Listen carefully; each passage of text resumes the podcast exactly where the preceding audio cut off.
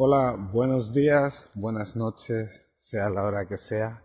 Ahora mismo son las cinco y media de la mañana y me dirijo al tren para ir a la cafetería a escribir. Os explico. Vivo en Terrassa, que está a 40 minutos, 45 minutos en tren de Barcelona, y trabajo a las 9 en un colegio.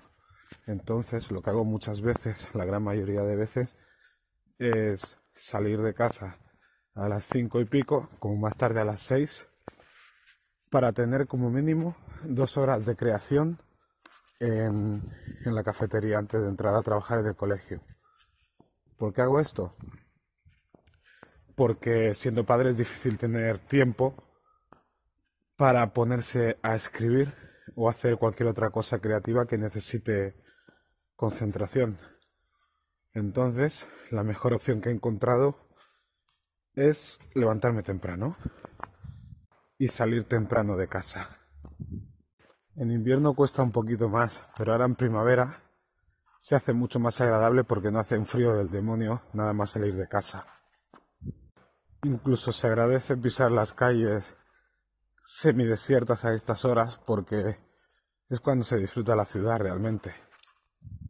Es más, creo que uno es uno mismo antes de irse a dormir y recién levantado cuando ya ha adquirido la conciencia necesaria para saber que ha empezado el día. Y lo más importante, que antes de ir a trabajar ya he trabajado para mí. Entonces puedo estar con la conciencia tranquila. Empiezo el día con los deberes hechos. Y por mucho que cueste, la verdad que da gusto. Tengo que recordar que he sido futbolista profesional y una de las ventajas de ser futbolista profesional es que te dedicas a lo que más te gusta, que es jugar a fútbol. Y entonces con la escritura estoy intentando conseguir lo mismo. Intentar dedicarme el máximo de tiempo posible a lo que más me gusta, que es escribir, crear y comunicar. Parece una utopía, porque no es una profesión fácil, pero sí que es gratificante a pesar de que se tenga que ejercer en la soledad continua, bueno, siempre, prácticamente siempre.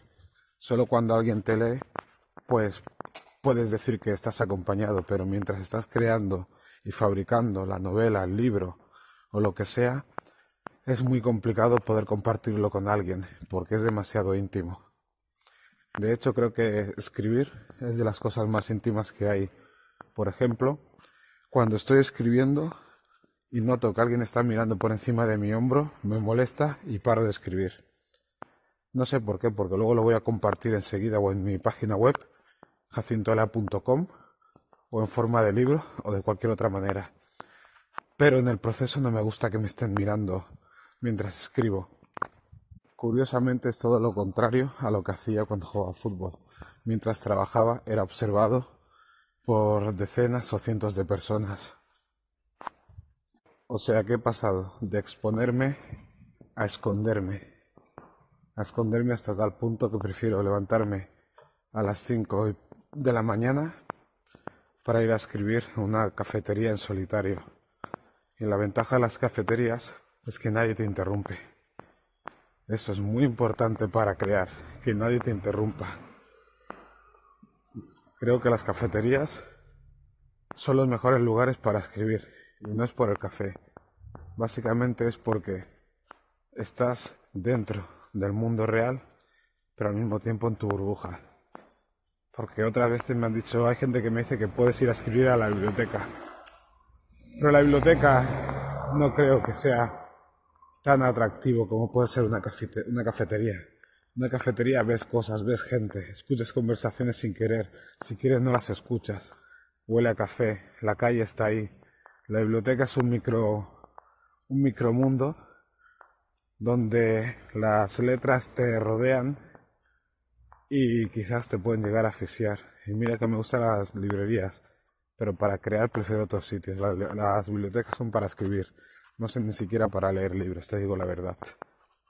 Está bien para ir a coger los libros, pero quedarte ahí a leerlos, pues a mí como que no, porque al haber tantos no me concentro y tengo la tentación de ir a hojear más y más y más libros y al final cuando salgo de la biblioteca, pues me llevo a préstamo siete libros, que no sé cuándo voy a leer, pero voy renovando los plazos hasta que lea el máximo de libros posibles.